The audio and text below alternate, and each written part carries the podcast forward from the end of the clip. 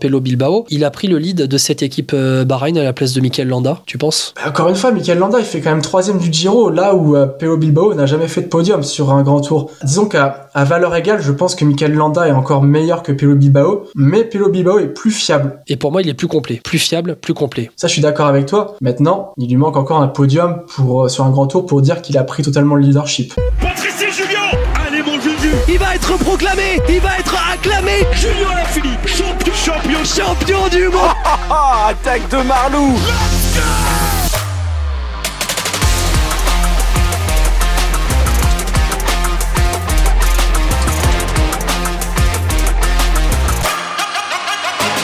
La grande presse 2023 par Vélo Podcast, ça continue. Et là, on arrive maintenant dans les top teams mondiales avec euh, aujourd'hui Étienne Gourceau qui est avec moi. Salut Étienne. Salut Guillaume. Est-ce que tu es prêt à déchaîner les passions avec la Bahrain Victorious? Oula, oui. Alors, on va parler que de cyclisme, non? Oui, j'espère bien. C'est déjà pas mal. C'est déjà pas mal. Il y aura pas mal à dire sur cette équipe bah, qui est finalement euh, a terminé huitième hein, de ce bilan 2020-2022. Mais surtout, nous, ce qui nous intéresse, sixième équipe mondiale en 2022, la Bahrain Victorious. On écarte les quatre équipes les top 4 mondiales, c'est la Jumbo, la UE, la Ineos c'est la Soudal Quickstep. Finalement, Bahreïn fait partie de ces euh, tops équipes, euh, on va dire, dans le groupe des poursuivants. C'est marrant ce que tu me dis, Guillaume, parce que en préparant ce podcast, j'étais convaincu que la Bahreïn avait totalement disparu après la victoire de Matej Mohoric sur Milan-San Remo. Je pensais qu'ils avaient vraiment pas performé, comme quoi on a un peu de mémoire sélective quand on veut. J'ai préparé le dossier, je m'aperçois que non, au contraire, ça a performé de bout en bout. Peut-être un peu moins sur le Tour de France, mais sinon la Bahreïn a été performante avec beaucoup de coureurs différents en plus. Eh ben, on va en parler tout de suite de cette Bahreïn Victorious en 2022 qui a quand même remporté 21 victoires. Alors, dit comme ça, 21 victoires, c'est pas énorme. Mais quand on est la Bahreïn Victorious, les principales victoires, elles sont au World Tour. Et c'est quand même des grosses victoires. Matej Mohoric qui remporte Milan-San Remo, tu l'as dit. Dylan Tuns qui remporte la Flèche Wallonne. Santiago Buitrago qui, lui, a remporté une étape sur le Giro. Tu ajoutes à cela Mikel Landa qui fait troisième du Giro et Pilo Bilbao qui fait cinquième de ce Giro. Caruso et euh, Jack Egg qui font tous les deux top 5 au Dauphiné, qui font presque top 10 sur toutes les courses par étape World Tour. C'est une équipe qui compte. C'est ça, c'est des coureurs qui sont capables de viser des top 3 sur grand tour, de performer aussi sur des, des tours d'une semaine, d'aller chercher des victoires aussi en échappée pour d'autres. Je pense à Butrago. C'est complet la Bahreïn, c'est fort sur des parcours puncher grimpeur. C'est une des top 5 équipes mondiales dans ce domaine, très largement. T'as quand même un coureur, on a l'impression qu'il a vraiment passé un cap en 2022, c'est Pelo Bilbao. Il s'est affirmé comme un des tout meilleurs coureurs au monde et c'est tout simplement la meilleure saison de sa carrière. Il va bientôt avoir 33 ans. Quand on refait sa saison, c'est quand même d'une régularité euh, dingue. Hein. Troisième de l'UAE Tour, 5e d'Estradé, 9e de Tirreno, 5e du Tour du Pays Basque, il fait 4e du Tour des Alpes, 5e du Giro, 3e du Tour de Pologne, 2e du Tour d'Allemagne, il fait 12e à Québec, 9e à Montréal.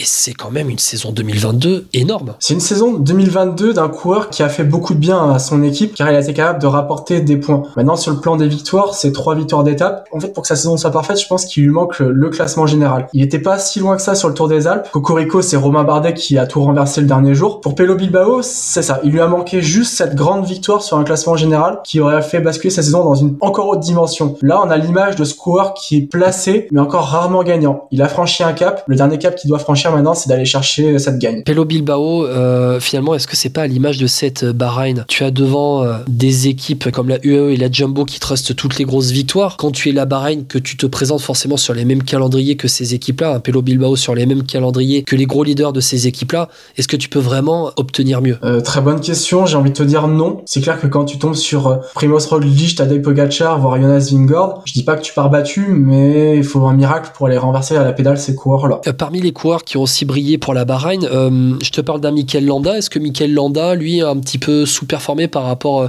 au niveau auquel on l'attend? Il y a beaucoup de tweetos qui le défendent. Moi, sans le défendre, je vais quand même rappeler qu'il a terminé troisième du Giro. Troisième du Giro, troisième du euh, Tour de Lombardie. C'est ça. Donc, le problème de Mikel Landa, c'est qu'il lui manque ce petit truc pour aller chercher les, les grandes victoires. Il n'a pas ce jump que peut avoir un Vingord ou un Pogacar.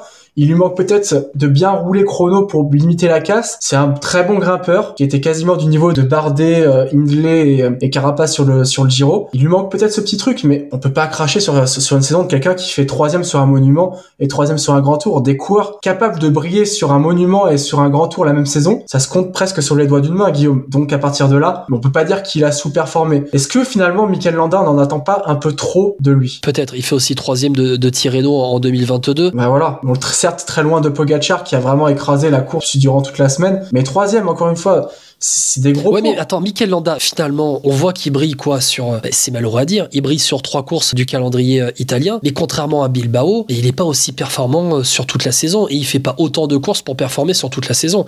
Bon, il a fait le Giro et la Vuelta, il a fait de grands tours, mais au final, on l'attend peut-être plus sur, sur d'autres courses par étapes aussi. Ce qui fait mal avec Mikel Landa, c'est qu'il est capable de faire troisième du Giro, il revient deux mois après, il est 65e d'une grande course et tu sais pas pourquoi, tu sais pas ce qui s'est passé. Il est incapable de suivre ne serait-ce que des modestes grimpeurs, voire même des non-grimpeurs il est largué avant eux. Et ça, c'est le, tout le mystère de Mikel Landa, capable d'être à un très très bon niveau. Et après, on sait pas trop pourquoi, il est complètement euh, largué. Mais c'était déjà ça. Quand il se révèle sur le Giro en 2015, un Giro qui, si à mon sens, si on lui laisse les coups des franches, il pouvait aller gagner. Il est énorme sur tout le mois de mai de 2015 sur ce Giro. Après, il disparaît, il claque une Vuelta, mais son bilan, il est presque famélique sur le reste de la saison. J'ai envie de dire, c'est le Mikel Landa habituel finalement qu'on a en 2022. Il y a d'autres coureurs qui euh, ont brillé aussi pour, euh, pour la Bahreïn. Euh, les Jack Egg, les Damiano Caruso, ça fait aussi partie de ces, de ces très bons grimpeurs. Hein. Alors Jack Egg a été un peu malchanceux, notamment sur le Tour de France, encore une fois. Il n'a pas été au même niveau sur la Vuelta. Après, c'est un coureur qui est fiable. On sait que quand il est en forme, c'est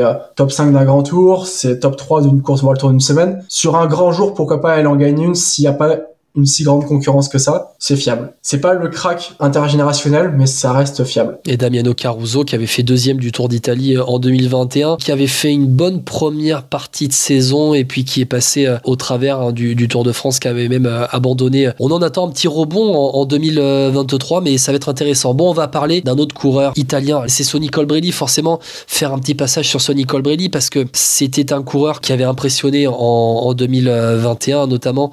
On refait un peu euh, le déroulé de ce qui s'est passé. Euh, il est sur le Tour de Catalogne, première étape. Il termine deuxième en plus de cette première étape, juste derrière euh, Michael Matthews. Et puis tu as un arrêt cardiaque pour Sonny Colbrelli juste à la fin de cette première étape, derrière la ligne d'arrivée. Et puis ben, c'est tout simplement ce qui a marqué la fin de la carrière de, Sonny Colbrelli, qui était l'un des 5-6 meilleurs coureurs au monde en 2021 il a énormément manqué, le vainqueur de Paris-Roubaix 2021, il a énormément manqué à la Bahreïn en 2022. C'est ça, c'est un coureur qui capable de gagner Paris-Roubaix tout en faisant deuxième d'une étape plus que vallonnée sur le Tour de France avec deux cols assez difficiles, capable de suivre David Gaudu notamment dans le porté d'Aspect et dans le port de l'Ers. Ça situe quand même le niveau de polyvalence du garçon. Ce qui lui est arrivé, c'est terrible, mais ça montre qu'il y a des choses bien plus importantes que le cyclisme. Mais aujourd'hui, voir Sonny Colbrelli en vie, relativement en bonne santé par rapport à ce qui lui arrivait, bah écoute, je suis heureux pour lui, je suis heureux qu'il s'en soit sorti. Ça aurait été terrible que sa vie s'arrête autour de Catalogne, ou pire qu'il se soit transformé en légume parce que les fonctions vitales auraient été altérées trop longtemps. Il va à peu près bien. Sonny Colbrelli, j'ai envie de te dire, si tu nous écoutes, bon après carrière, mais on sait que tu es passé à côté de quelque chose de bien plus dramatique qu'un simple arrêt de carrière. Pour prendre un petit peu plus de recul sur euh, le cas Sonny Colbrelli par rapport à la Bahreïn, euh, quand tu as un tel leader comme Sonny euh, Colbrelli qui te manque sur toute une saison, c'est quand même compliqué de, de rebondir parce que c'est-à-dire que aussi et de manière très terre à terre, tu investis de l'argent sur un gros leader, tu lui mets un gros salaire et cette masse salariale, tu ne la mets pas sur quelqu'un d'autre que tu peux recruter, c'est un énorme manque sur une saison. Sur en plus un profil où Sonny Colbrelli était vraiment le leader principal pour la Bahreïn avec ce profil capable de gagner des points sur des sprints. Guillaume, toi tu me parles de financier, tu as tout à fait raison, mais imagine ses coéquipiers et notamment ceux qui étaient avec lui au Tour de Catalogne, tu as failli perdre à minima un coéquipier j'ai envie de dire, t'as failli perdre un ami. Tu te rends compte pour les autres coureurs dans, la, dans leur tête ce qui a dû se passer. Ça doit pas être facile de se reconcentrer, de se dire, allez, je refais du vélo. Moi, je sais pas si mon copain il va survivre. Toi, tu dois encore continuer sur le Tour de Catalogne, mais tu sais pas si ton copain va survivre. Je serais pas surpris que ça ait marqué euh, que c'est quand même mis un coup sur le casque de, de ses coéquipiers. Là, on parle de choses qui sont plus graves que le vélo en lui-même. Psychologiquement, ça a quand même dû être dur pour l'ensemble de son équipe et même pour le staff d'ailleurs. Il a fallu se remobiliser après ça. Oh, et bien évidemment, quand je parle de, de financier, c'est parce que dans la construction d'une équipe, quand tu as un tel leader qui te manque, c'est quand même très compliqué de savoir euh, de, rebondir derrière. Et cette équipe Bahreïn, elle a su rebondir. Elle a su rebondir tout à fait. Il y a peut-être eu un tout petit moment de flottement et encore, comme je t'ai dit, en, en revisionnant les résultats, on peut même pas parler de ça parce que Dylan Tuns, très peu de jours après, moins d'un mois après, il gagne à la Flèche Wallonne. Donc bon, non, c'est clair que chapeau à cette équipe d'avoir su rebondir parce que là, c'était vraiment quelque chose. ça aurait pu plomber leur saison d'un point de vue, euh, comme tu l'as si bien dit, d'un point de vue comptable parce qu'ils perdent le seul coureur de leur équipe capable de marquer des points sur des profils comme les Flandriennes ou même des sprints. Donc là, d'un point de vue euh, comptable et numérique, c'était une grosse perte. Et puis il y avait tout l'impact psychologique, il a fallu rebondir. Ça doit pas être facile de refaire du vélo après ça. Ouais, je suis d'accord avec toi. Et puis Sonny Colbrelli, euh, c'est un mec euh, qui, qui faisait pas de bruit forcément dans, dans, le peloton, mais qui était un mec euh, qui était plutôt apprécié. J'ai l'impression quand même qui était vraiment un coureur de, de talent. Et puis ben, forcément, tu l'as dit, Étienne, on est juste très content de le voir en vie. Je crois qu'aujourd'hui, il vit avec un, pacemaker et que ben, maintenant, ça y est, la deuxième vie pour lui, elle commence. Et juste de le voir traîner autour des bus d'équipe les jours de course, c'est déjà une énorme Et puis entre nous, Guillaume, le cyclisme ne s'arrête pas qu'au fait de rouler il peut très bien rebondir. C'est un coureur qui sait comment faire pour gagner. Peut-être que avec un peu de formation ici ou là, il pourra devenir un directeur sportif tout à fait honorable. Il a gagné Paris-Roubaix il sait comment ça se gagne dans des conditions en plus euh, totalement incroyables avec la boue, la pluie, tout ce que tu veux. Donc il sait faire. Donc peut-être qu'il pourra apporter son expérience autrement que sur la route. La grande présentation de l'équipe Bahreïn victorieuse pour la saison 2023, ça continue avec les transferts. 8 départs en tout pour euh, la Bahreïn victorieuse. On va se concentrer sur les principaux. Forcément par rapport à l'effectif 2022, Sonny Colbrelli a pris sa retraite. Un coureur est parti en cours de saison, c'était au mois d'août, c'était Dylan Tuns qui était parti à la Israël. D'autres coureurs sont partis finalement par rapport à ces arrêts, à l'arrêt de Colbrelli et au départ de Tuns en cours de saison.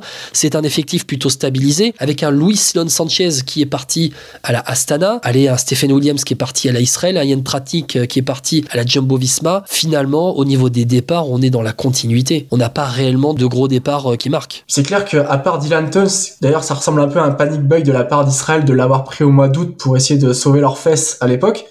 Mais non, il n'y a pas de gros départ et ils perdent pas de coureurs majeurs. C'est vrai que cette équipe s'inscrit euh, dans une certaine continuité avec des cadres qui sont là depuis euh, un bout de temps, Damiano Caruso, même Jack Egg, Paolo Bilbao, ça fait quand même quelques années qu'il est là au sein de cette formation de Bahreïn. Il y a l'air d'avoir une certaine confiance entre les leaders et le staff technique et même les mêmes les coéquipiers. Il y a peut-être un, esprit familial finalement aussi dans cette équipe. Alors ok, c'est une équipe qui a des grands objectifs, qui est capable de gagner des grandes courses, mais euh, on fait pas n'importe quoi. On sent que dans la gestion, on fait pas n'importe quoi. Avec aussi un, domaine Novak hein, qui est parti euh, à la team UAE. On, regarde au niveau des arrivées, 7 arrivées, mais finalement des arrivées, on va dire plutôt de seconde zone. Euh, allez, les deux arrivées principales, je te dirais Andrea Pasqualone de l'Intermarché euh, Wanty euh, Gobert. Dans le profil, ça ressemble un petit peu à un Sonny Colbrelli quand même, Andrea Pasqualone, et puis Benikas Arndt qui arrive de, de la DSM. Là aussi, bon sprinter, euh, coureur capable aussi d'être un passe-partout, de renforcer aussi un train de, de sprinter ou un groupe de classic man. On n'a pas fait n'importe quoi, on a renforcé finalement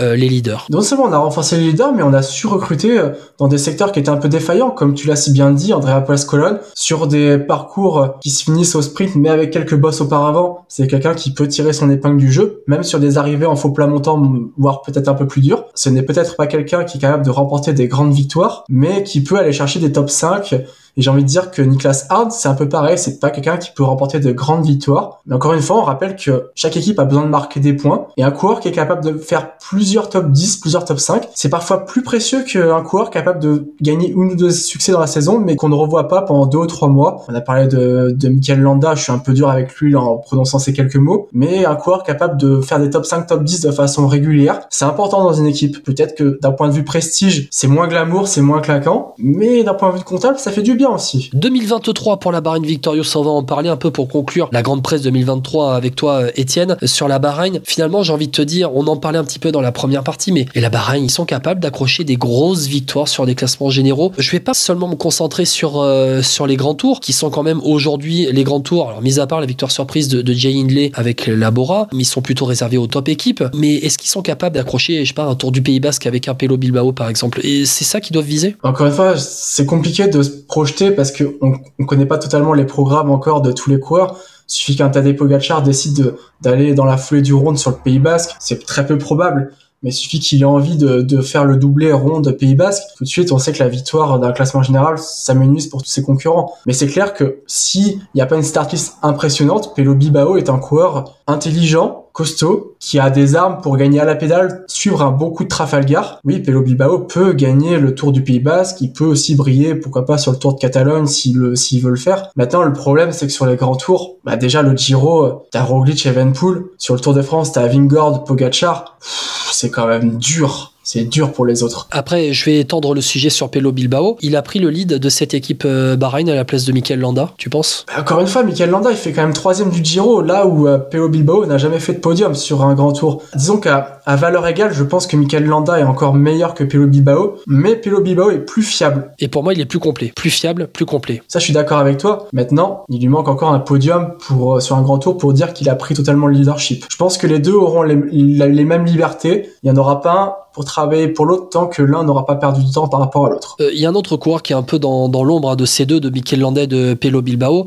Je pense à, Jack Egg. Jack Egg, est-ce que 2023 c'est un peu l'année où il doit euh, s'affirmer et prendre un peu plus d'épaisseur? Ou est-ce qu'il va être encore dans l'ombre Écoute Guillaume, je dis pas ça pour parce que je suis né en 93 mais euh, il va avoir 30 ans cette année. Il est plus au stade du jeune coureur maintenant Jacket, c'est un coureur qui commence à avoir de l'expérience et son année 2022 a quand même été compliquée à part Paris-Nice où il brille sur euh, la route Del Sol. Après euh, il disparaît sur le Tour de Catalogne, sur les Ardennaises, il, on peut pas dire qu'il pèse. Sur le Dauphiné, c'est pas si mal que ça, mais à la pédale, il est quand même à des années-lumière d'un Vingord pour Glitch. Et sur le Tour de France, il, malheureusement, il a pas fini les pavés, donc bon, difficile à dire. Disons qu'il a pas eu de chance, c'est clair, sur le Tour de France victime d'une grosse chute, mais il va être attendu au tournant. C'est clair que il ne devra pas connaître une deuxième saison comme il a connu en 2022, sinon il est clair qu'il pourra difficilement prétendre à un statut de leader au sein de la Bahreïn ou même d'une autre top équipe. Si je te dis Matej Mohoric, t'en attends quoi toi en 2023 C'est marrant Matej Mohoric parce que il fait une descente du Poggio extraordinaire sur Milan-San Qui lui permet de claquer un monument. Sur Paris-Roubaix, s'il a pas de malchance, je pense qu'il est pas loin de gagner. Et après, plus rien. Matej Mohoric, on l'a quasiment plus vu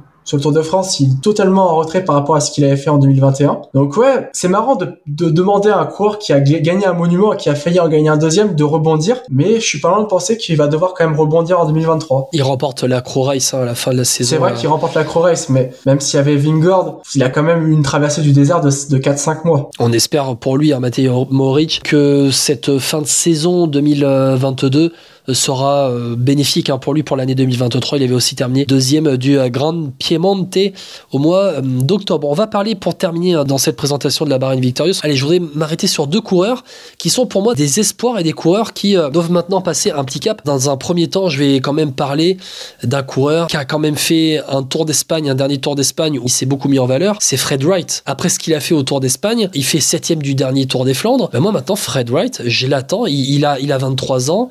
C'est un espoir du cyclisme britannique. Je l'attends maintenant euh, en tant que leader sur certaines courses pour la Bahreïn. Je pense notamment flandrienne, je pense notamment à un tempérament offensif sur des grosses courses. Guillaume, je suis totalement d'accord avec toi. Et c'est vrai que quand on parle de coureurs à suivre sur la saison 2023, et là je te parle pas juste à suivre pour suivre, mais pour gagner de grandes courses, le nom de Fred Wright n'est pas tant cité que ça. Mais j'ai envie de te dire, il y a quand même un truc qui est symbolique, c'est que sur Rival Manager, c'est un des coureurs qui a été le plus pris par les concurrents. On a à peu près 2500 euh, à jouer il a été pris près de 1000 fois par 1000 managers différents. Ça, c'est un signe. Ça veut dire qu'il y en a beaucoup qui en attendent parmi les spécialistes de Fred White. Et euh, comme tu l'as dit, septième du Tour des Flandres, une Vuelta avec euh, 7 top 10 et euh, trois podiums d'étape. Oui, euh, c'est un coureur qui est capable d'aller en claquer une grosse et créer de grandes surprises. Il est jeune, sa maturité est encore loin d'être effective. Donc il va progresser cette année, c'est tout le mal que je lui souhaite du moins, s'il lui arrive rien oui, Fred Wright, c'est quelqu'un qui peut aller loin. Fred Wright, hein, qui est euh, spécialiste de la piste, grosse pointe de vitesse, capable de mm. euh, briller sur, sur des classiques. Euh, c'est un gros moteur, on va l'attendre dès, dès, le printemps finalement. Peut-être même encore plus tôt, dès la fin de l'hiver, sur, sur des courses fin février, début mars. Pourquoi pas sur un Paris-Nice, c'est quelqu'un qui passe les bosses, qui peut très bien aller chercher un succès d'étape dessus. S'il fait Tirreno, c'est pareil, il peut très bien aller chercher un succès sur une étape un peu escarpée. On sait que à la pure pédale face aux meilleurs sprinters, il peut pas encore rivaliser. Mais euh, une fois que les purs sprinters se sont fait éliminer, là, ça devient un sacré client par contre. Autre coureur dont j'aimerais te parler, euh, Étienne, on va terminer sur lui. C'est un autre spécialiste euh, de la piste. C'est quelqu'un qui vient d'avoir 22 ans, qui a explosé aux yeux du grand public dans le cyclisme mondial en fin de saison c'est Jonathan Milan, euh, l'Italien, qui euh, a claqué deux étapes sur la Crow Race, alors qu'il y avait quand même une bonne densité au sprint sur, euh, sur la Crow Race. Jonathan Milan, elle, est là aussi, l'autre pépito au niveau du sprint, peut-être plus pour Jonathan Milan, grosse pointe de vitesse. Sprint, mais encore une fois, quelqu'un qui est pas si mauvais que ça quand ça grimpe. Alors, pas sur des ascensions de, de 10 bords, attention Guillaume, mais sur des petites bosses de 1 ou 2 km quand il faut monter en puissance sur la Race, on s'est aperçu qu'il était pas si mal que ça. Donc, euh, on parlait de Sonny Colbrelli. Je pense que c'est peut-être le coureur qui se rapproche le plus de Sonny Colbrelli pour le coup. Après, Jonathan Milan, pour le coup, est-ce qu'il va être plus dans un rôle de poisson pilote de Phil Bauhaus ou tu penses que ça va être juste un, un vrai, réel leader sur le sprint? Ça dépendra. Si c'est totalement plat, il peut être un bon poisson pilote. S'il y a un peu de boss, Phil Bauhaus, euh, dès que ça grimpe, c'est quand même compliqué pour lui. Donc, il peut euh, avoir un statut de leader. Sur une course où il y a une étape de pur plat, il peut très bien se rôder en lançant un fil boss pour ensuite avoir sa carte personnelle une ou deux étapes plus tard, avec un peu de caisse et de rythme en plus. J'en attends pas mal de Square aussi, hein, qui peut vraiment être une grosse surprise. Il a déjà fait une très belle fin de saison en 2022, mais ça peut être quelqu'un qui peut aller marquer de gros points un peu partout en 2023. Ouais, Jonathan Milan, on va suivre. Il y aura peut-être pas énormément de pression euh, sur ce coureur qui a vraiment brillé sur la toute fin de, de saison en 2022, mais c'est quand même quelqu'un Bon, euh, sur la piste, euh, il est champion olympique et champion du monde de poursuite par équipe en, 2021 avec les Italiens. Il forme une bonne paire avec Filippo Ganna, c'est peut-être pas pour rien non plus. Hein. Oui, c'est clair, ils sont assez complémentaires. Ganna, c'est le rouleur par excellence. Jonathan Milan, c'est la personne qui peut justement finir le boulot d'un rouleur. Sur piste, ça peut être ça, donc... Euh, oui, parce que c'est vrai qu'il roule bien. En plus, c'est quelqu'un qui sait rouler contre la montre, pas sur des contre la montre de 40 bornes, mais c'est quelqu'un qui peut défendre son beefsteak sur des chronos de moins de 15 bornes, on va dire. A voir, à suivre, Jonathan Milan. Merci Étienne d'avoir été avec moi pour la euh, présentation de la Bahreïn Victorious pour la saison 2023. On arrive dans les tops équipes du peloton mondial. Et puis, ben, Étienne, on se retrouvera aussi dans, quelques jours pour boucler un petit peu la boucle. On va se retrouver dans quelques jours, Étienne, avec euh, notamment une formation euh, britannique. Je te remercie, Étienne, et puis on se dit à bientôt dans Vélo Podcast. Eh bien, avec grand plaisir. Je te remercie encore une fois, Guillaume, et puis à très bientôt dans Vélo Podcast. Ciao, ciao.